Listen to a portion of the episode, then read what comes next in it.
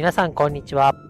ハッピーな貯金で将来の自分を楽にするラジオ。間違った。ハッピーな貯金で将来を明るく楽しくする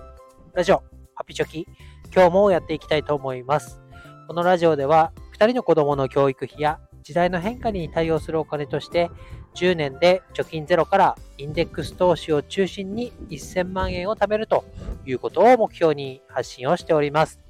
同世代の子育てとお金に向き合っている30代から40代のパパ、ママに向けてお金や暮らしのヒントになる情報をお届けしていきます。ということで今日は2024年1月の運用状況をね、資産の運用状況を報告したいなと思います。ではですね、まず、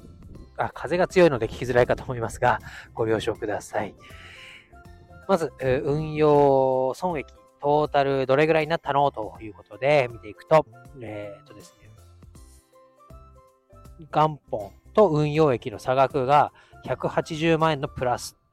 えリターンで言うと134.6%になってるよということで、えかなり儲かってるなというような印象を、え受けます。で、内訳はですね、詳しくブログに書くとして、何がじゃあ伸びたのということで、2つですね。まずは S&P500 が、えー、史上最高値になってるよということで、えー、私が投資をしている EMAXIS Slim の米国株式 S&P500 であったり、同じく EMAXIS Slim の全世界株式オールカントリーっていうところが、えー、引っ張られる形でね、えー、前月比で見てもプラス23万円というふうに大幅に上昇しました。で、これ、えー、投資した金額はですね、5万円ちょっとしか投資をしてないんですけど、リターンとして23万円のプラスになると言ったことで、かなりこうバブってるというかね、えいい時だからこういう感じなんだという印象を受けております。で、今月からはですね、えー、新 NISA が、今月は1月からは新 NISA が始まってますと。で、新 NISA は、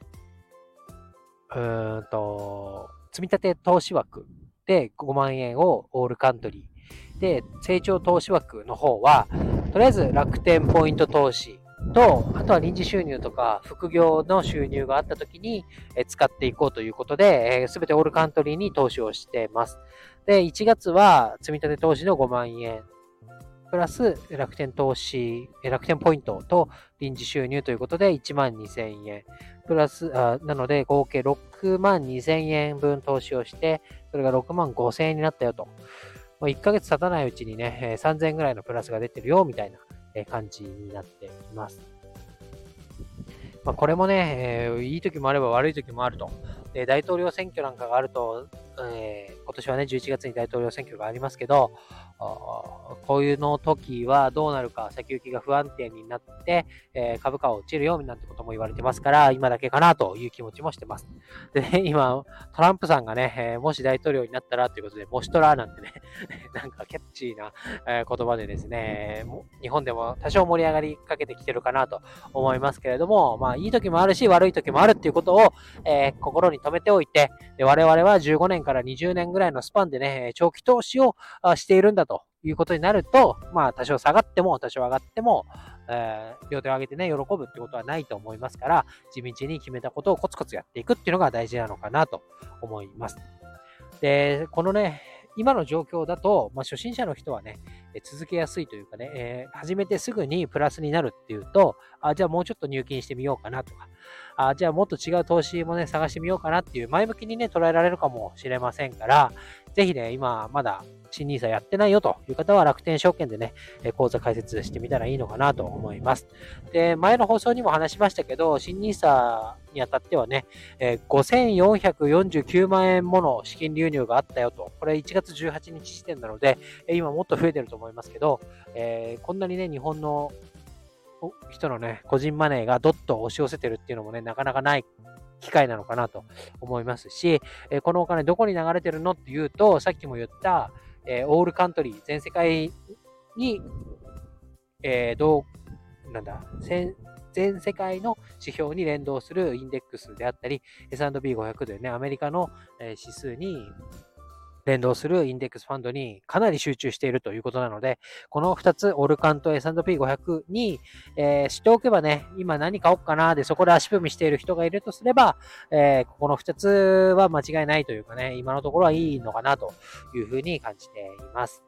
で、あとはね、えー、去年までやっていたジュニア NISA であったり、積み立 NISA っていうのは、もうぐっすり眠ってもらってね、15年とか20年ぐらい、えー、すやすやと、で、大きくなってくれればいいなというふうに思ってます。で、資産でね、えー、もし、えー、私今600万円ぐらい、その眠らせようとしているお金があるんですけど、この眠らせてるお金を、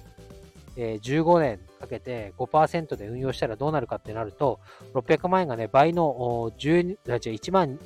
違う、1200万になるということで、15年寝かせば倍になるよというような感じにもなってますから、これがうまくいけばね、えー、ちょうど子供が大学生ぐらいになった時に、1200万手元にあるよと、それだけでもあるよっていうような状況になるので、えー、見事ね、目標は叶えられるかな、みたいな、え感じになっております。あとはですね、え仮想通貨の方でも、これも前放送しましたけど、1月にアメリカでビットコインが NFT としてね、認められたよということで上場するよみたいな話もありました。で、これの影響で、ビットコインの値段もね、かなり落ちてたところから回復してるよということで、ビットコインの方も、えっ、ー、と、元本26万円に対して43万円の時価総額ということで、えー、15万円ぐらいね、プラスになってますから、あこちらもね、えー、ビットコインまだやってないよという人は、これから2月になると半減期、あ2月や今年は半減期ということで、ビットコインの価格も上がりやすい年だと言われてますから、今始めるなら、まあ、コインチェックで、えー、講座解説してみるのがいいかなと思います。ということで、えー、詳しいことはですね、ブログ、ブログを書きまして記事を貼っておきたいと思いますので、そちら見てもらえればなと思います。ということで、今日は以上になります。バイバイ。